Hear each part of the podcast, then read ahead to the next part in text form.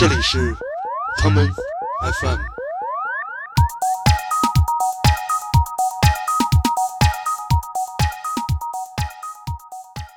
我被排了多少号我也忘了，但这时候有一个修长的女孩过来给我送了一束花，就是全是娜塔莎，然后莎莎，然后就各种沙，你知道吗？就都是沙字辈儿的，就是那种海滩 groove 那种比较性感的音乐。我觉得当一场秀准备要开始做的第一件事，其实就是先来想想这地儿在哪儿做。皇帝的新衣，你可以发明一种眼镜，然后跟你的衣服结合，就是来所有看秀的人，就是必须要戴上眼镜才能。能看见这个衣服。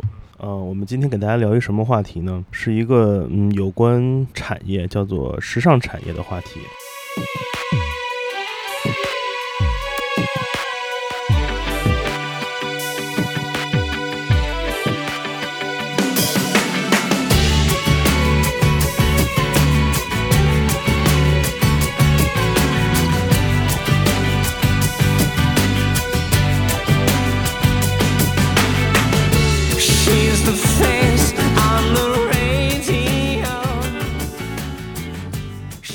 歌特别像 China V 时代的歌，Ch Ch 中国律师，China V 就是那个，就那什么李霞，大家好，我是李霞，这里是天籁村，我是 China V。现在不是做潮牌那个李晨，就是原来最早最早 China V 主持人啊，是吗？对对，我认识他是他最开始有就初上初中还是高中的时候，然后我们班有一个同学就是在那时候还不知道是不是有没有淘宝呢，但不知道在一个什么。什么地方就是批发一些他的那种假的妈了个的那个 LMGB 的那个 T 恤，然后到学校去卖给同学。感觉这个是感觉我们那个学校就是初中最开始接触到潮流、街头潮流文化。最早都是先那个什么，先运动鞋，对吧？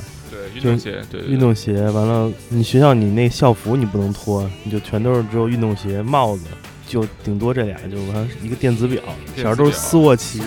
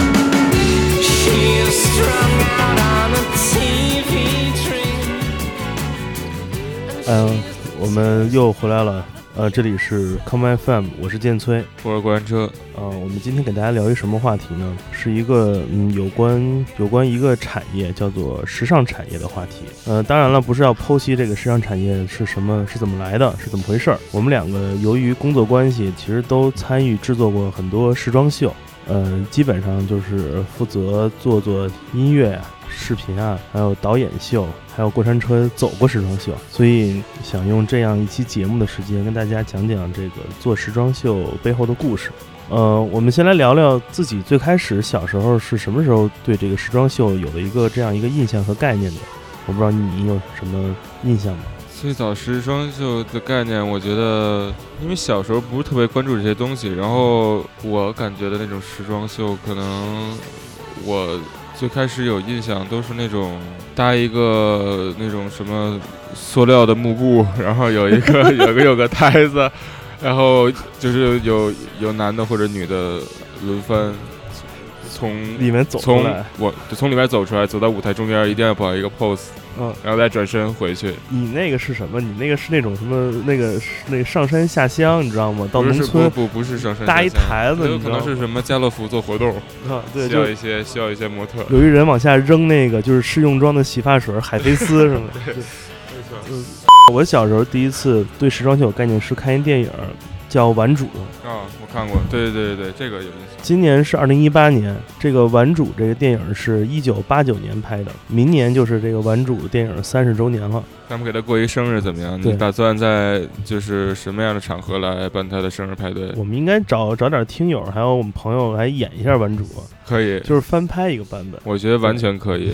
就拍一个现在版的《顽主》。大家把自己的那个身高、体重、三围的资料，对，还有自己的生活照嗯，发到我们的群里，对然后我们为这个计划来做一下规划。男听友就不用发了，发了也不会看的。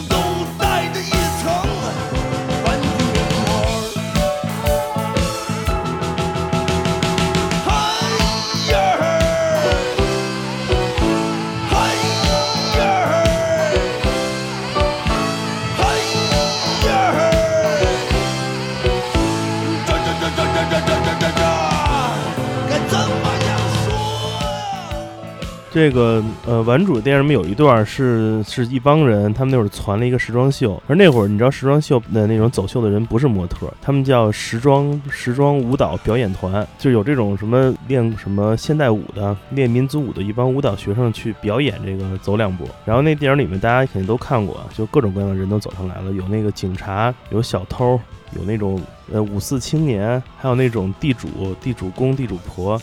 就是搞得特别前卫，就现在如果你看都不行了。我当时还不知道这怎么回事儿，结果你知道，就是电影片尾嗯写这个谁，就是谁来表演这时装秀，还有谁赞助的。当时底下一行大字是克里斯汀迪奥彩妆赞助的这个时装秀，特别牛逼。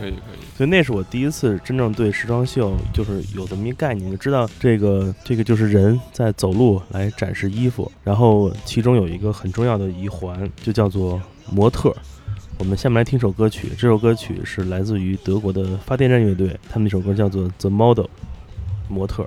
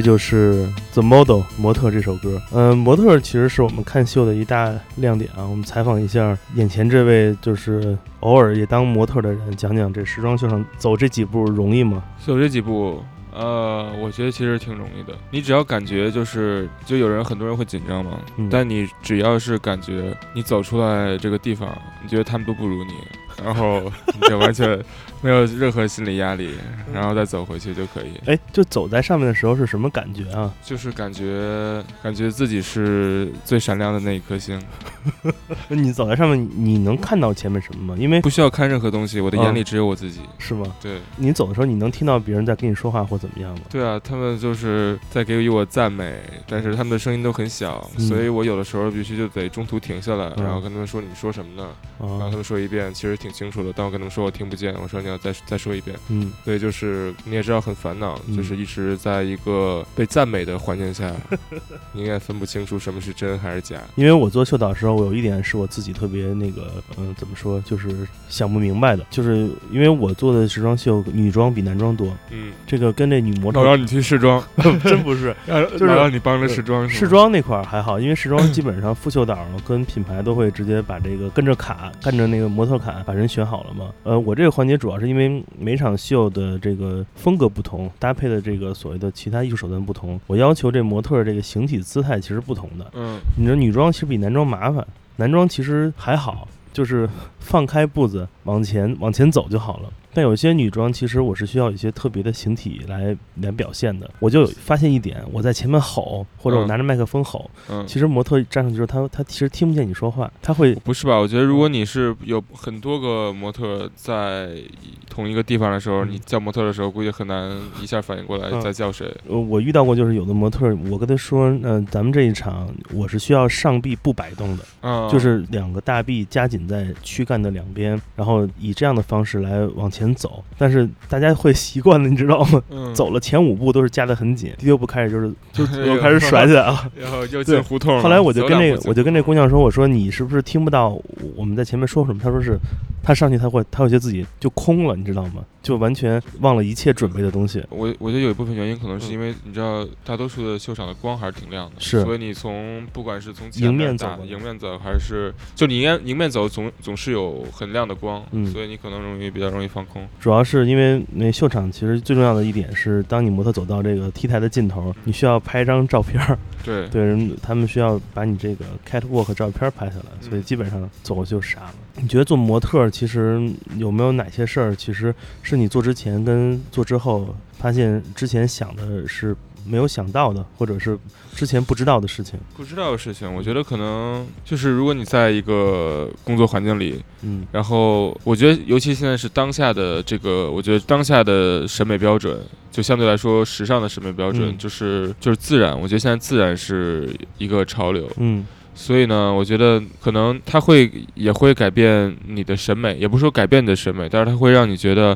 呃，你可以去来欣赏不一样类型长相的人。明白。我觉得这个可能是对我影响比较大的吧。其实就是超过了超出了之前人们的一些刻板印象。对，我觉得其实是就是在拓宽嘛，嗯就是你可以看看，然后可以或者你想一想别人为什么觉得这张脸是值得怎么怎么样。原来大家都会觉得那个呃模特是一种职业，对，但是按照你这么说，其实在未来，其实呃每个人都可以成为模特的这样一种嗯表达。我觉得可能职业这是一份职业，嗯但它可能对很多人来说，它不是他的一个职业，嗯就可以变成一份儿。但我觉得你说职业的话，就是大多数人我也知道，就是可能就是不只是在做这个东西。我觉得这个现在这个时代，就是大家都可以做很多事情。嗯，对，我记得小时候特别早之前，其实还有嗯、呃一个说法，就是嗯你知道那个模特学校嘛，对对对对对对对，就是现在其实很多大学都有这个专业。嗯，我最开始一直以为这个模特学校是那种就是野鸡路线，很多民办民办学校是有那种什么模特学校、模特班儿。后来我发现，在一些那个就是国家级的大学里面，譬如这样北服这种国家级的院校里面，其实也有这个模模特系。所以我很好奇，这模特系学的是啥？跟我们认知上的模特是不太一样的。没有接触过像，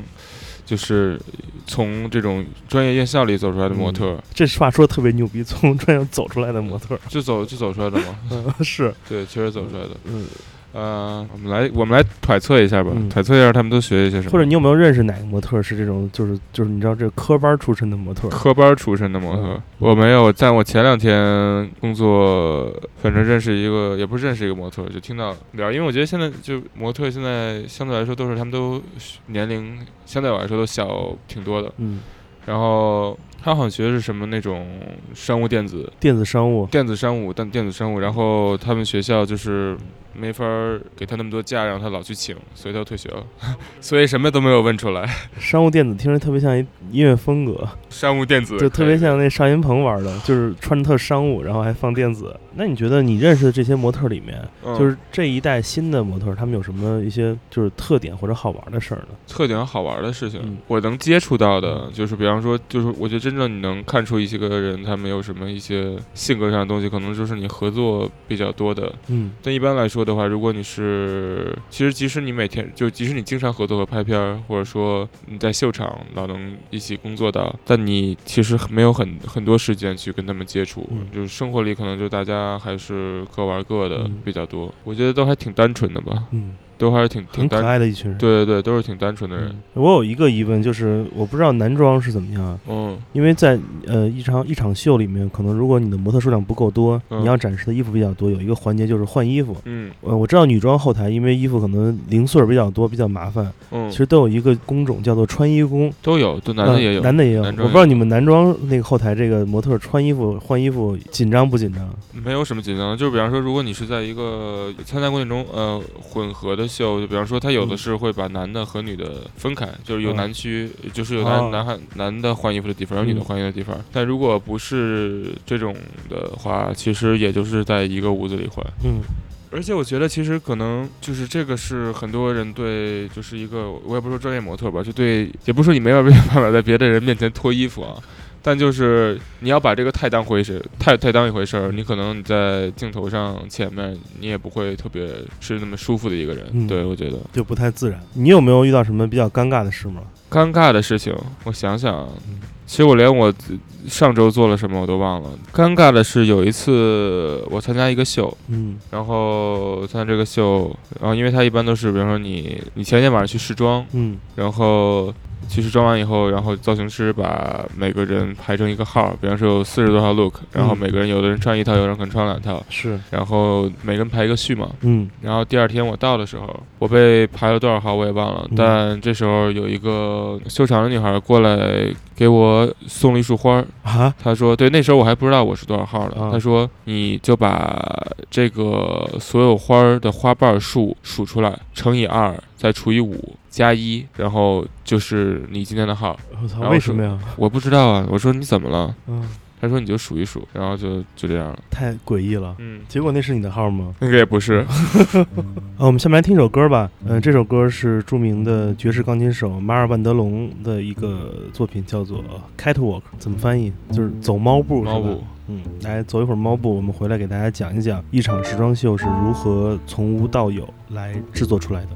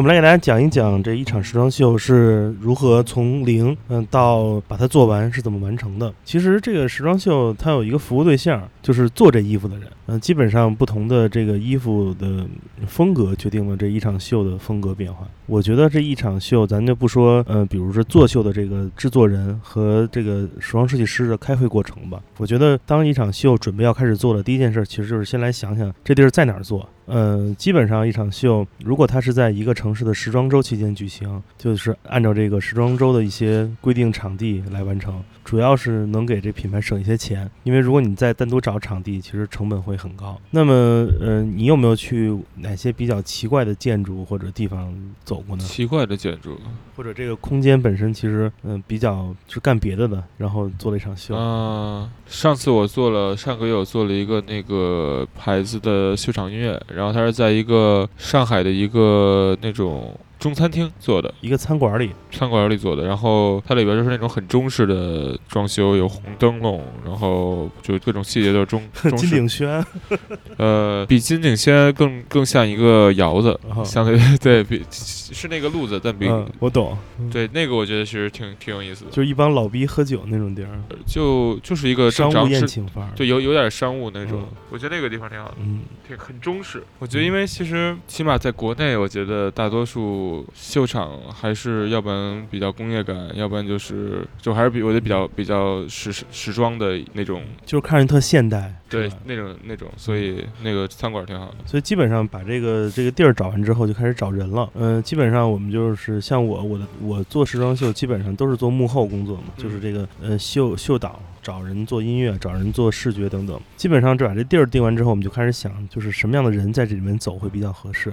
基本上我们就会陪着设计师来面试一波一波的模特，嗯就是你经常能看到、嗯、特别多身高马大的人在一个，比如在上海的话，就是在一个路口，很多人跟那儿徘徊，大概呃一个下午可能得有一百多号人，这一看就知道是肯定有哪个时装设计师的工作室附近在有人做这个面试了。嗯，嗯、你你做模特的时候，你参加过这种面试，基本上是什么样一个流程环节？可以给大家讲讲吗？首先一定去那儿的话，他会问你，呃，会不会问好？会不会什么？问好，是吗？对，啊，他问你会问好吗？我没有问过这个问题。不不不，问你会不会问好，就是你好，然后啊，第一关就过了。太太容易了。然后你要能说得出来，就是你你的名字一共要你一共有几个字，嗯就是他就问你你叫什么，然后你告诉他们你叫什么，然后他们就问你说你的名 你的名字有几个字，嗯。你告诉他们，嗯，第二关就过了。是这样的。第三关嗯就是看你能不能就是用十步以内走五米的距离，如果你可以，嗯。那你就被选上了，所以不太难。就是三观。对，我我面试基本上分两种，嗯分为那个老外跟中国人，嗯尤其主要是做女装比较多。这面试中国模特的话，基本这个问的问题其实有点尴尬，还你们还问问题呢？对有点像去，你知道，有点像去唱歌的地方问人家问题是一样的。啊我先问，哎，你叫什么？然后我再问那个，因为我都知道他叫什么嘛，就是都有那个资料，我就让他自己说。不问是他名字有多少个字，不问你，不问你问别的。对，我说那个你你哪儿你哪儿的呀？然后他就会聊，我就说哦，那你来上海多长时间了？嗯，然后就是聊这些。后来我我现在回想，我发现这些问题就跟你去夜总会 问的，以为是我还以为这是来补补那个暂住证呢，你这是呃，对 补暂住，证来问的就是问题。从下个窗口进行交钱。嗯对，然后基本上就跟他就跟他问上聊一下，知道这牌子吗？嗯然后他基本都会说知道。完了我就我就问他说你在哪儿看过？这时候很多人就有时候就答不上来。我说没事儿，无所谓。我说你那个呃，你把你那个东西那个放包放那边，你来这边人走。吧，我说你包包放那边，人走吧。我说你从这个在屋子里面左右走一下，然后走完之后，我跟他说你站这儿别动啊，那个我们换几个换几个方向看一眼。嗯然后基本上这个时候就是旁边基本那个屋子门口面试房间门口就会有人，就基本是他的经纪人嗯跟那儿站着，然后那个就看着看着你，然后嗯就就是要说话，但是你那会儿千万不要跟着经纪人有对视，因为他会特别要跟你说话。啊，我还以为这是说那种你去北京的那个虹桥买玩具，然后你买一辆四驱车，嗯，他开始跟你说这个要一百块钱，然后你说不要，不要，你转身就走，然后说八十，对你也不理他，六十然后六十你也不理他，然后说嗯，然后你说，然后说要你想多少钱，然后你说二十，他说四十，呃不行就，对。他说二十二十二十二十给你了对，嗯，然后就是 开始，是然后然后然后你觉得基本这肯定不是。基本好的你都回头记下来。然后再说老外吧，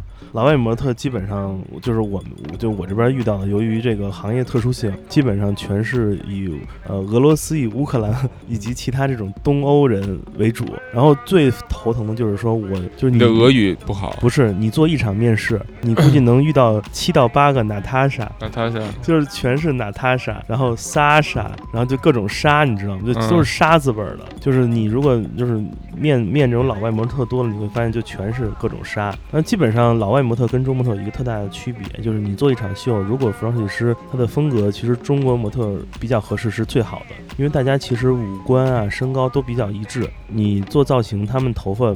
都比较容易有处理，但是老外模特就是在中国，如果你做一场的话，这个不是说水平参差不齐，而是每个人的形体、身体和面貌都太不一样了，所以这是特别令人令人头疼的一件事儿。然后好不容易老外面试就是不用聊这么多了，基本上就是大概说一说，主要还是性格问题。大部分这些模特他们其实都是也是经过短期培训，就特别会来事儿那种。特别会来事儿还？但是走路走得好看的确实不多，我真遇到过一个姐们儿，一个大姐，一个一个老外模特，然后就是走路走走开始顺拐开始顺拐，啊，就是我当时都笑场了，然后实在是就是不知道她怎么想的。面完之后，下一个症状就是要跟这经纪人来确认这个时间。那如果你说如果他呃，比方说他是穿的牛仔裤，但他嗯里边是就是假肢，嗯，你觉得假肢有可能顺管吗？我觉得有可能，有可能那个那个螺丝就松了，啊，螺丝就直接。垂着单腿儿蹦哎。呦，那还好嗯没没在你们发身上发生。来吧，然后就是要跟经纪人确认他的那个工作时间，嗯说我们这个工作要是几号几号那个要要走，嗯，但是提前我得要你几号来，就是带妆试一下，让你带妆时间，不是，就让他带妆试一下。让你带妆吗？不是我你不带用带妆他。带这妆不是化妆的妆，是啊带衣服妆。反正这时候就会刷到，比如说，哎呀，我们这不行，那天约了什么什么。我说那，我说我我说我很严格，必须得试，不试咱们就不不签你，反正就各种。尤其主要是很多品牌是在时装周期间来做，所以基本这模特都是赶场的，你知道吗？这种模特赶场的，基本上对工作效率不会特别的靠谱，但也没有办法。所以，但把人定下来之后，其实就就比较好办了。对于模特而言，其实这工作已经结束了一大半了，就你确认起码我这上传了，对吧？嗯但是对于做秀的人来说，这个事儿可就特别麻烦了。你知道，呃，给一场秀，比如你有四十个 look，你只有二十个模特，你还要想到他的衣服跟顺序，这件事儿特别像打麻将。你的面前摆了二十张牌，你在想先出哪张，后出哪张，做一个数学游戏，顺序调整，这事儿其实是最难的。这个你会参与吗？还是因为我其实我去过的大多数的呃，其实主要是造那个造型师他来定哪个 look 来先出嗯，基本上造型师和设计师和我们是一个团队啊工作性质的。我跟普通的那种秀导不一样，就是专门 hold 那个模特姿态啊，或者这种出场顺序不太一样。我是偏制作属性的，包括选歌，然后选如何设计舞台灯光，嗯，对，还有如何做视频等等，还有其他的那种，比如说秀前秀后的一些安排都要参与，包括 styling 的一些一些想法。所以这部分工作量是特别的大。那确实挺大的。对，所以这也其实是一场秀最难的部分。嗯，难点并不在于说你不能把这个调整的特别合理，而是说你所面对的资源其实是非常有限的。嗯，这就是基本上这个秀开始之前最多的事儿就是做各种各种准备。嗯，嗯，然后我们来听首歌吧。放呃 Old Eastern Girls，所有的东方女孩，Old Eastern Girls，对，行，我们来听这首嗯来自 Chappell Club 的嗯《All the Instant Girls》，所有东方女孩所有东方女孩啊，。所有东方的女孩姑娘们。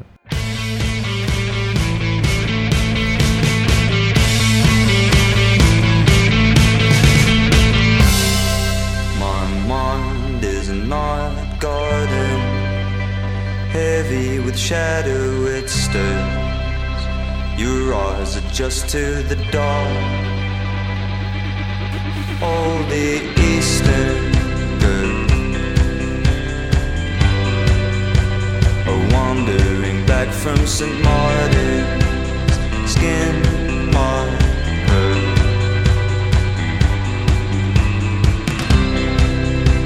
I'm sold out in every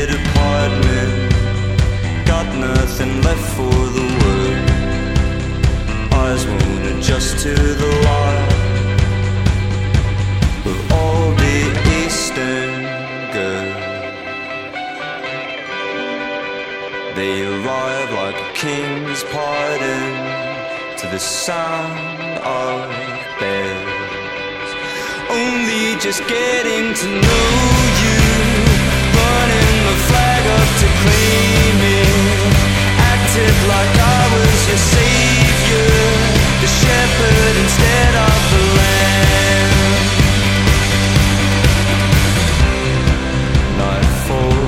The skyline hardens, colors dissolving until faces are lost among the stars. With all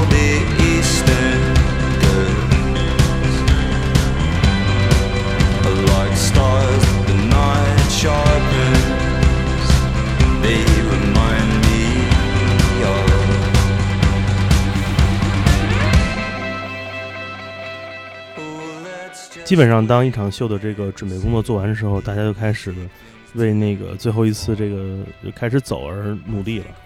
然后，嗯基本上一场秀之前，你你们基本是排练几次啊？其实大多数都是就是秀的当天，天去，呃，在上午吧，一般都是下午的秀，然后上午带妆彩排。嗯，对，这个彩排环节会不会遇到一些，比如现场有特别大的调整？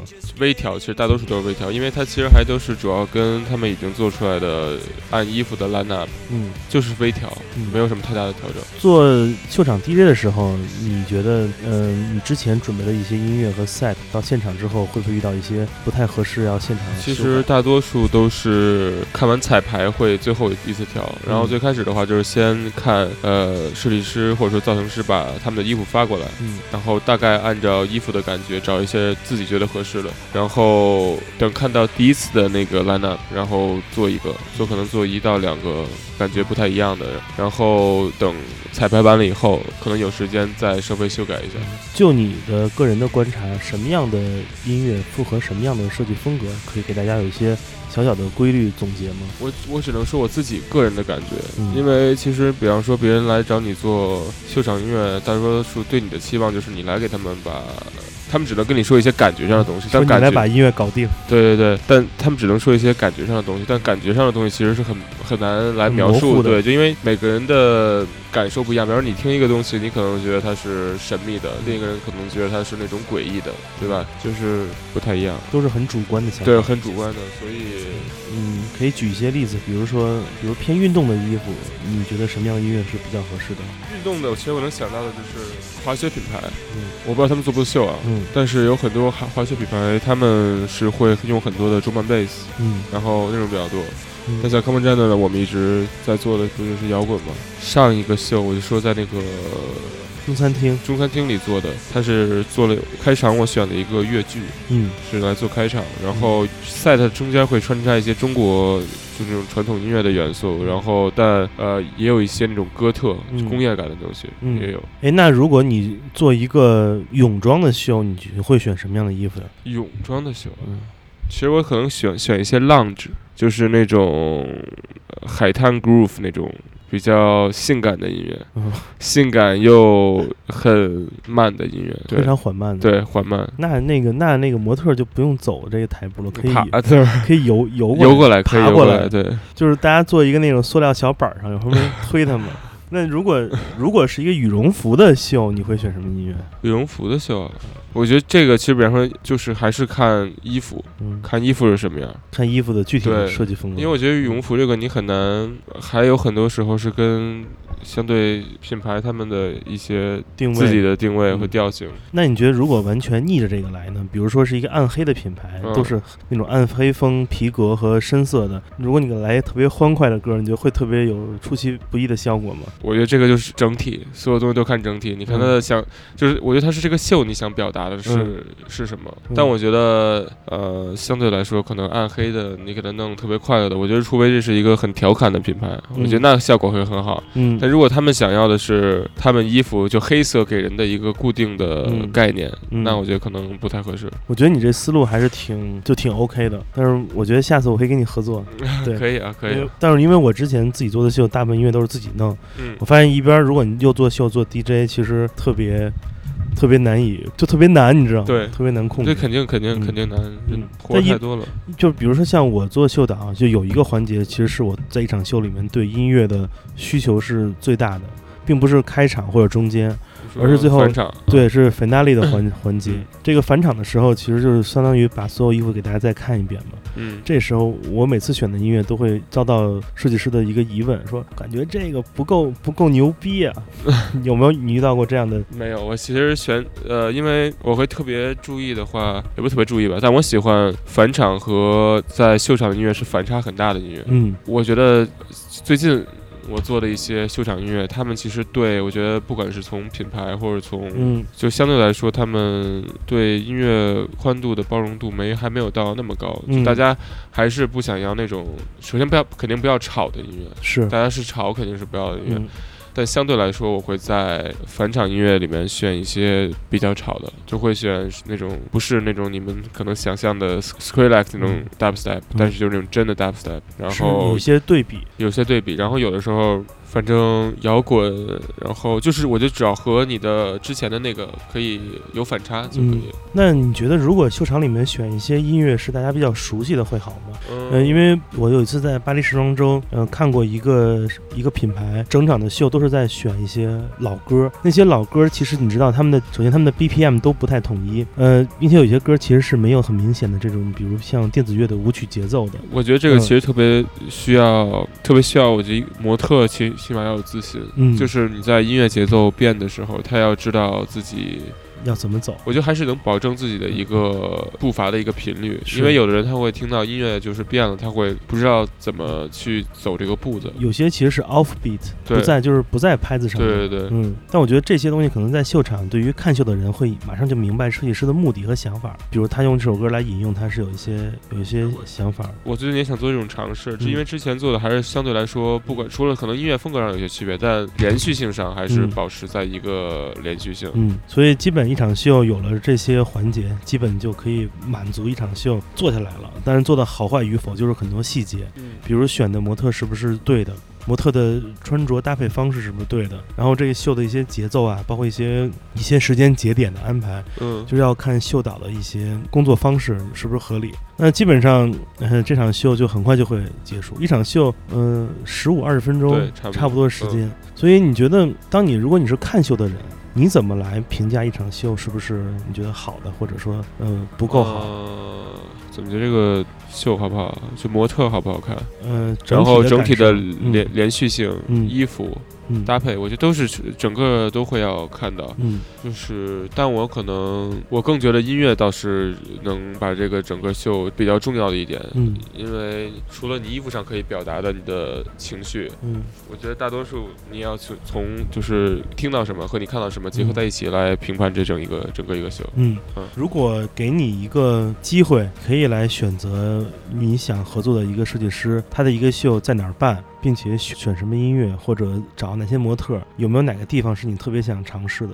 特别想，呃，特别想在中国。就其实你看前两天我看朋友圈里有人发，呃，鄂尔多斯在故宫的太庙做了一个秀。嗯其实我可能觉得，因为相对国内国外来说，很多那种他们当文化遗物的东西都可以租出去做东西，所以我还是希望，比方说北京或者说全国任何地方，都可以来做。就是有一些呃不能用的那种什么呃文化什么保护建筑什么的拿出来用一用嗯。对，都给他们做。鼓楼下面确实不错，我觉得。嗯，说到太庙，我来放首特别诡异的歌啊。这首歌是来自于一个哥特组合，叫仁慈的修女 The Sister of Mercy。他们首歌叫做呃 Temple of Love 啊。我们听这首歌，嗯、这首歌听完回来之后，我们再讲一讲一些跟时装秀有关的好玩的小故事。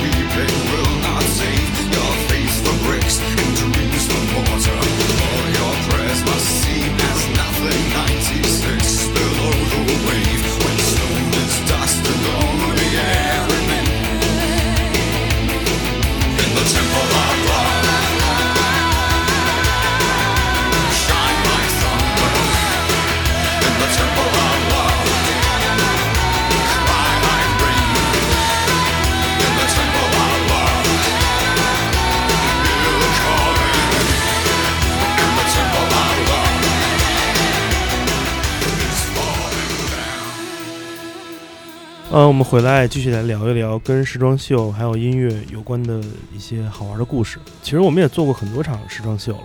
你觉得我们哪些形式是可以就代替时装秀来帮助设计师来展示服装的？代替时装秀和设计师，帮设计师想想方法，有没有哪些展示方式是可以代替走秀这种方式，让大家看到这个衣服和人的？皇帝的新衣，你可以发明一种眼镜儿，嗯，然后跟你的衣服结合，就是来所有看秀的人，嗯就是必须要戴上眼镜才能看见这个衣服。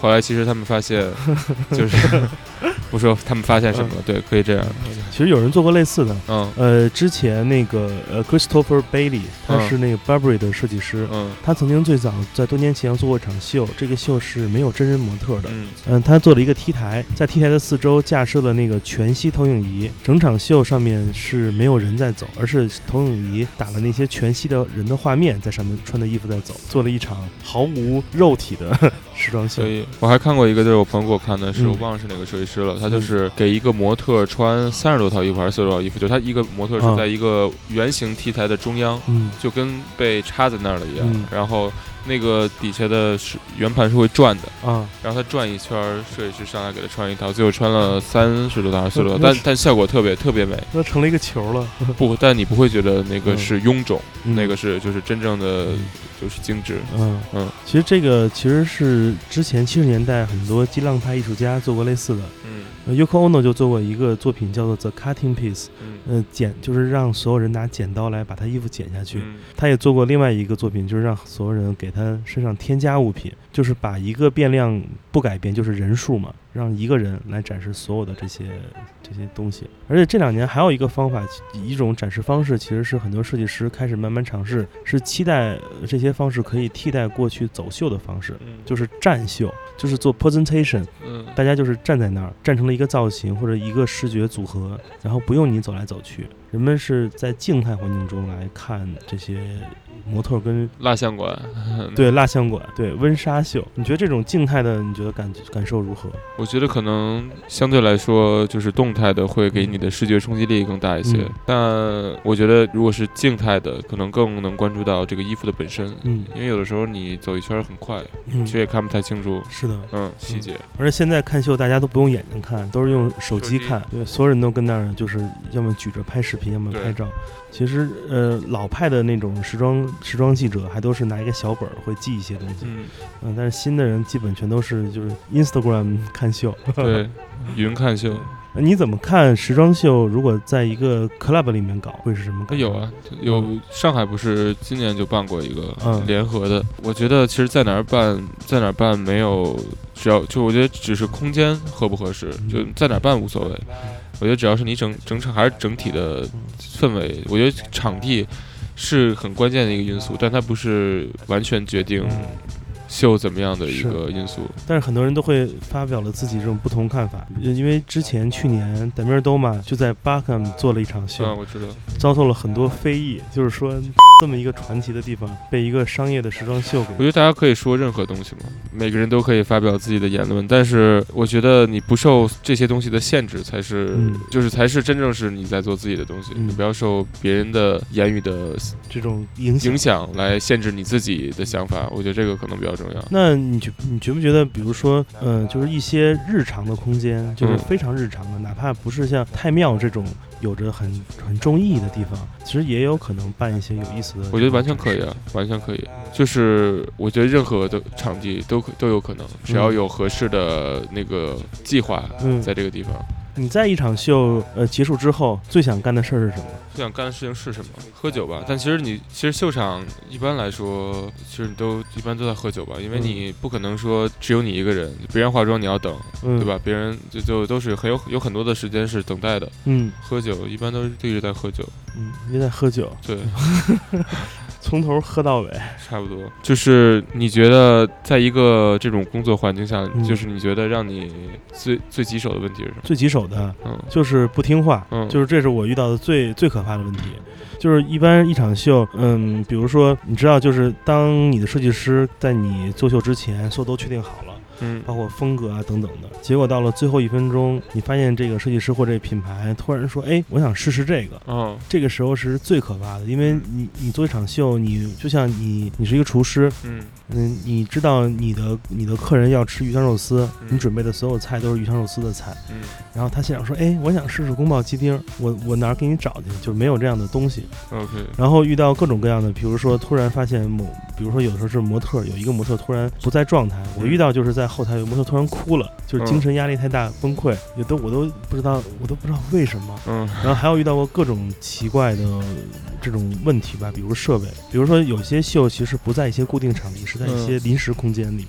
然后你知道，为了在这些空间里面搭那些那些上面的灯，就提前要两天准备，做各种架子来调试灯。结果突然发现某一个设备突然出了问题，你就只能临时再修改、再调整，包括各种各样的问题。比如说，你知道一场秀有可能会迟到半小时开始，是因为等一些呃品牌请的明星啊或者嘉宾迟到。嗯结果就导致所有的人的本来状态都很好，结果就因为等待、等待、等待、嗯等待、等待、等待再等待，然后就让大家的这种感觉都慢慢的耗没了，嗯，耗到最后。对对对，是是。还有比如说最后，嗯，有的排列的一些顺序或者这种走位的地方，那就是现场它就是错。然后我就遇到过，比如我们有一次 finale，呃，出来的时候是两人一组的出，呃，这样是并排的走，嗯结果真的就是有一个人忘记了，你就看到你的面前走过来的是二二二二二一二二二二二二二，就很尴尬。你这时候你也没有任何办法，你也不能你吼他，他也听不见，你就只能尴尬的一直微笑的看完所有的这个这个过微程。笑看完。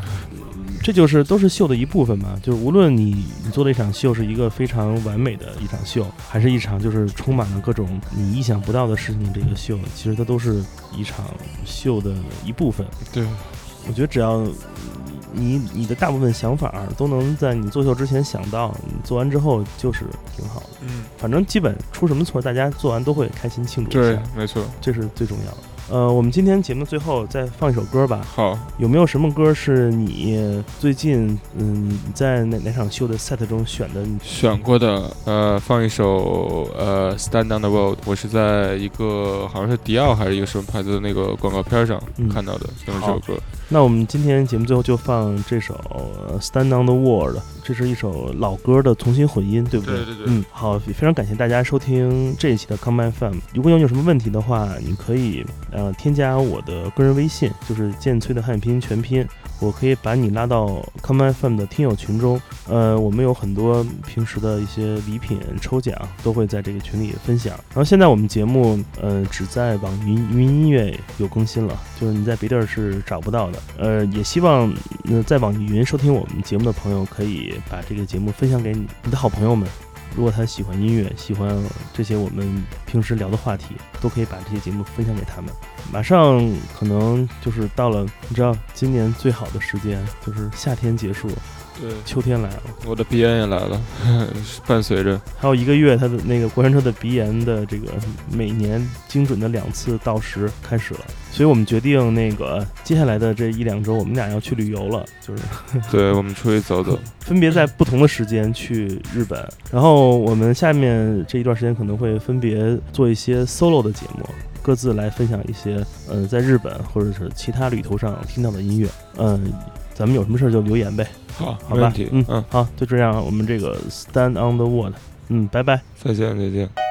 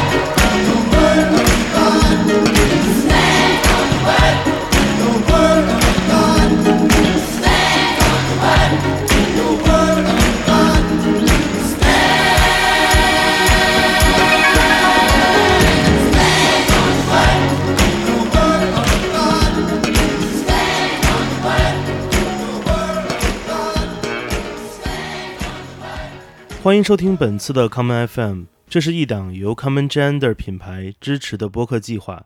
我们将会在每个周三、周六、周日进行三次更新。如果你想了解更多情况，欢迎查找并订阅 Common Gender 的微信公众账号。具体的添加方式，请查看各大播客平台每期节目推送的文字信息。谢谢，让我们下次再见。